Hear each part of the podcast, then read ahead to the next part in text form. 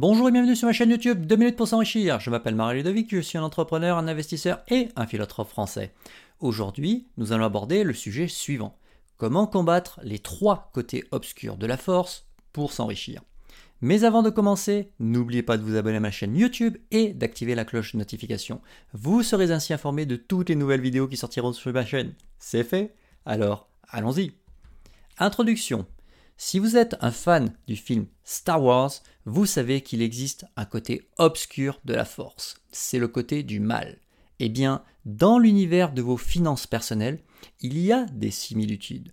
Ainsi, on retrouve trois côtés obscurs de la force qui, si vous vous laissez entraîner dans leur voie, vous conduiront à votre perte financière.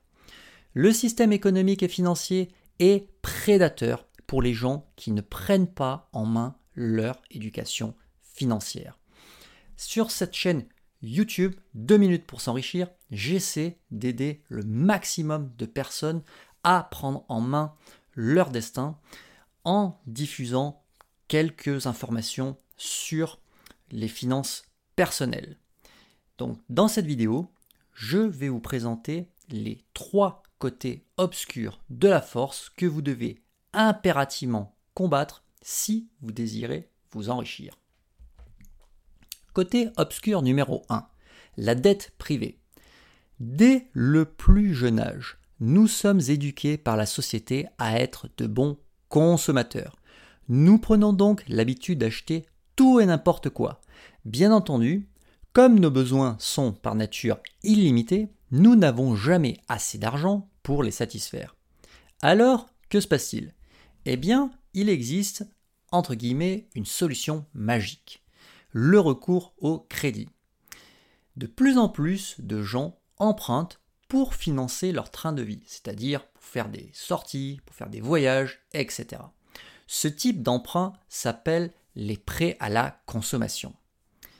Mais même si vous êtes un individu responsable qui tient au cordeau ses finances personnelles et ne recourt donc jamais au prêt à la consommation, vous avez un besoin fondamental que vous devez impérativement satisfaire.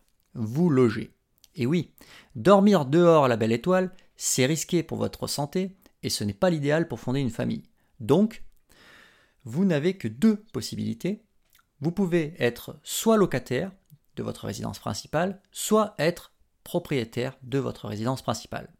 En France, 60% des ménages font le choix d'acquérir leur résidence C'est-à-dire que la majorité des ménages sont propriétaires de leur résidence principale.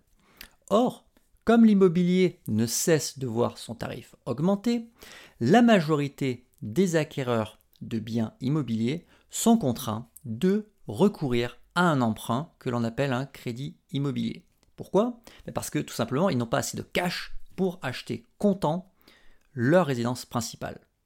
Donc, que vous le vouliez ou non, il y a une très forte probabilité que vous soyez endetté soit par un crédit à la consommation, soit par un emprunt immobilier, soit les deux. C'est ce qu'on appelle la dette privée des ménages.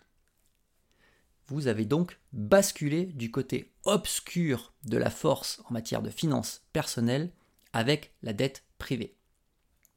Alors, comment combattre ce côté obscur? Bien, la solution pour combattre la dette privée, c'est tout d'abord de ne pas en générer ou en générer le moins possible. Par exemple, dans la plupart des cas, vous pouvez éviter un prêt à la consommation. Celui-ci n'est généralement utile que pour les gros achats, entre guillemets, tels que l'acquisition d'un véhicule, si vous n'avez pas l'argent pour l'acheter cash, bien sûr. En revanche, pour vous loger, il va être difficile de vous passer d'un prêt immobilier lorsque vous désirez acheter votre résidence principale. Mais dans ce cas-là, vous avez encore plusieurs solutions pour limiter le volume de votre emprunt immobilier. Par exemple, vous pouvez faire un apport plus gros. Ou alors, vous pouvez vous éloigner des grandes villes pour acheter moins cher votre bien et donc faire un crédit qui sera moins cher et moins long, par exemple. Deuxième côté obscur de la force, la dette publique. La plupart des États font comme leurs citoyens, voire pire, c'est-à-dire qu'ils dépensent dans des proportions encore plus élevées par, rapport à leurs revenus. En clair, ils consomment énormément plus d'argent qu'ils n'en gagnent. Problème, cette situation n'est absolument pas tenable sur le plan économique. Pour éviter une faillite, les États empruntent, et ces emprunts génèrent ce que l'on appelle la dette publique. Pour résorber cette dette, les États ont une solution miracle. Ça s'appelle les impôts. Vous ne me croyez pas? Eh bien alors soyez pratico-pratiques. Par exemple, quel est le montant total de votre imposition? Lorsque vous faites le cumul de l'ensemble des impôts que vous payez, où vous situez-vous? Certains vont me dire Ah, mais je ne paye pas d'impôts. Notamment, ils pensent euh, au fait qu'ils ne payent pas d'impôts sur le revenu. Attention, ne perdez pas de vue que vous payez l'impôt sous différentes formes. Par exemple, en France, il y a l'impôt sur le revenu, la TVA, les taxes à payer aux collectivités locales, l'impôt de solidarité sur la fortune si votre patrimoine est assujetti, l'impôt sur les sociétés si vous êtes chef d'entreprise, la CSG, la CRDS, la taxe foncière, la taxe d'habitation, les droits de mutation, la taxe intérieure sur les produits pétroliers, c'est-à-dire la taxe qui s'applique sur le gazole et sur l'essence si vous roulez en voiture avec un véhicule thermique, etc. etc. Donc, là aussi, que vous le vouliez ou non, vous êtes soumis à la dette publique et donc vous basculez dans le côté obscur de la force puisque vous devez payer des impôts. Alors, comment combattre la dette publique à votre niveau? Je ne suis pas en train de vous dire que vous devez faire de la fraude fiscale, non, absolument pas. Mais vous pouvez empêcher clairement une partie de votre argent d'être ponctionné par les États. Alors, comment ça se passe? Je vous l'ai dit, il ne s'agit pas de faire de la fraude il s'agit de faire de l'optimisation fiscale. Faites bien la différence entre les deux. Alors, on va faire quelques petites définitions pour être bien clair. La fraude fiscale consiste à ne pas déclarer votre argent au fisc. C'est totalement illégal. Par exemple, vous décidez, pour ne pas payer d'impôts en France, d'ouvrir un compte en Suisse et vous y placez donc des capitaux et vous ne déclarez pas ce compte au fisc.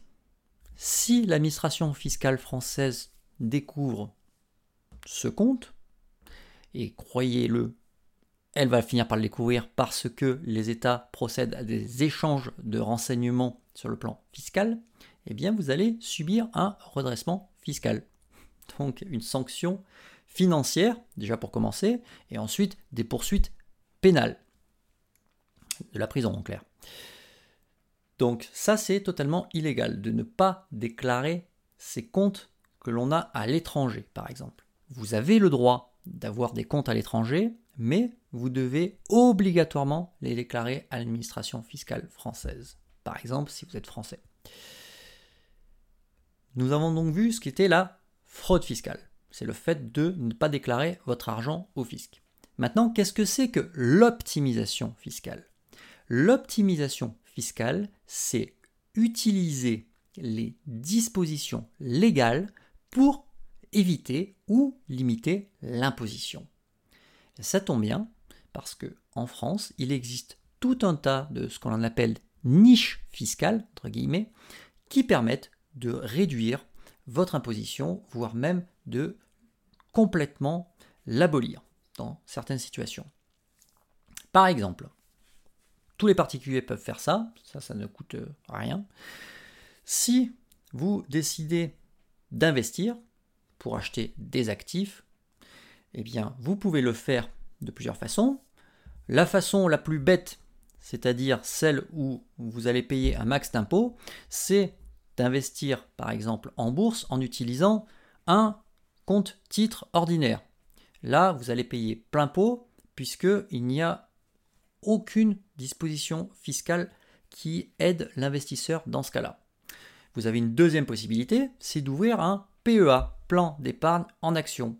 Et là, vous allez pouvoir investir en bourse en bénéficiant d'une enveloppe fiscale favorable. Attention, ce n'est pas parfait. Bien sûr, si l'État vous permet de bénéficier d'un avantage fiscal avec le PEA, c'est qu'il y a un intérêt. En particulier, il va limiter vos possibilités d'investissement, notamment à l'étranger, en fléchant votre épargne vers les investissements en France et en Europe.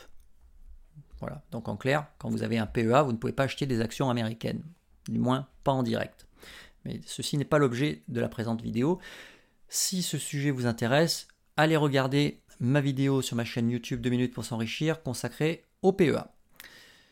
Mais ce que vous devez comprendre, c'est que vous pouvez limiter votre imposition en utilisant des dispositions légales via les niches fiscales. Et ça, ça s'appelle de l'optimisation. Ce n'est pas de la fraude, c'est complètement légal.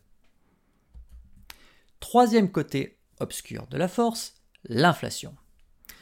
Quand on a des États qui dépensent trop et qui ne parviennent plus à trouver assez de financement via l'impôt, que croyez-vous qu'il se passe?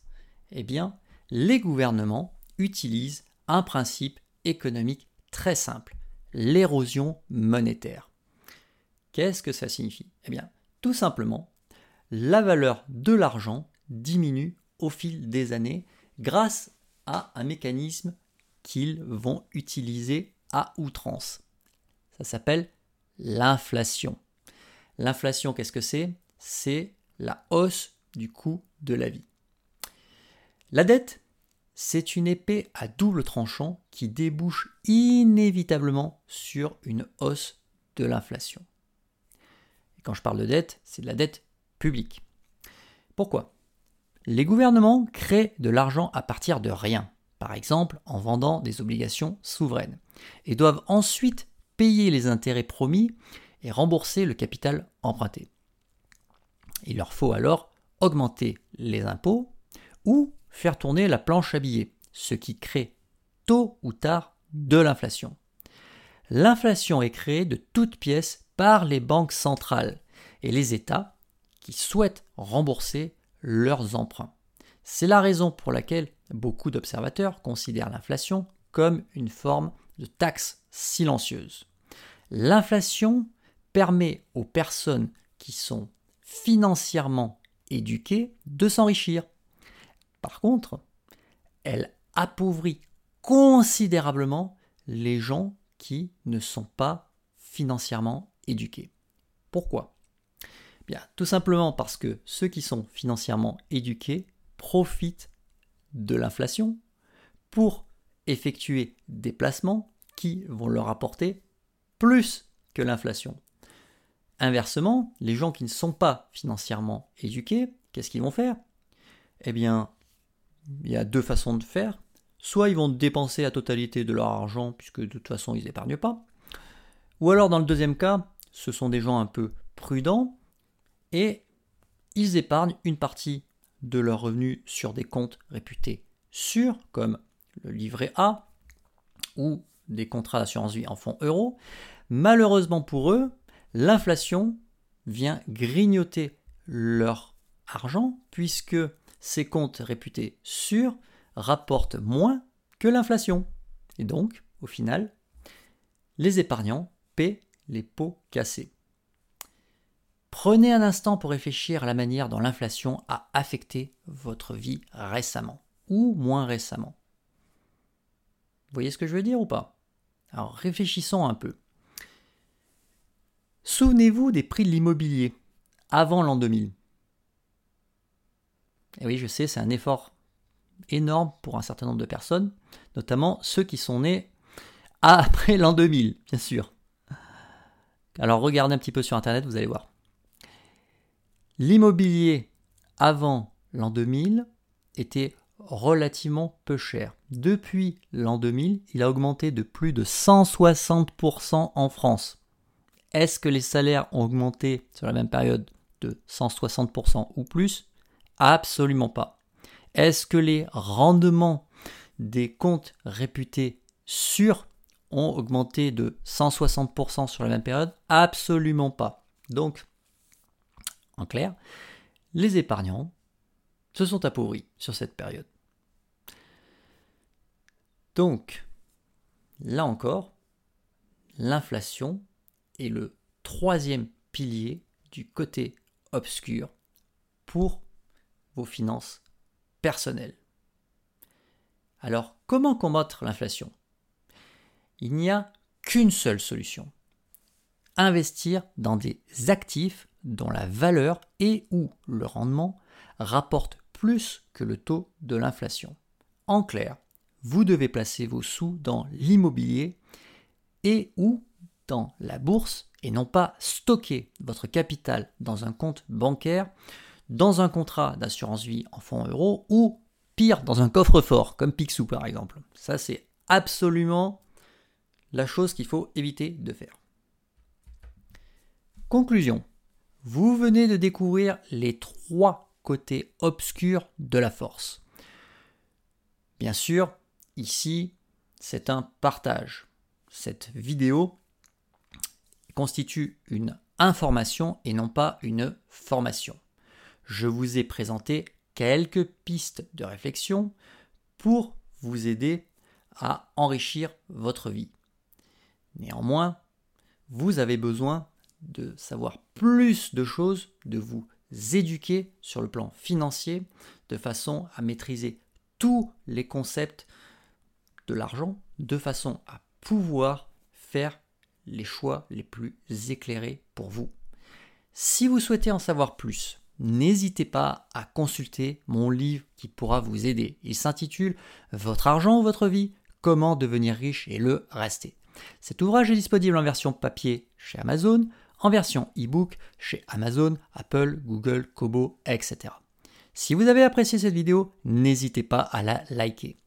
Partagez également votre avis avec la communauté de cette chaîne YouTube 2 minutes pour s'enrichir en laissant un commentaire sous cette vidéo.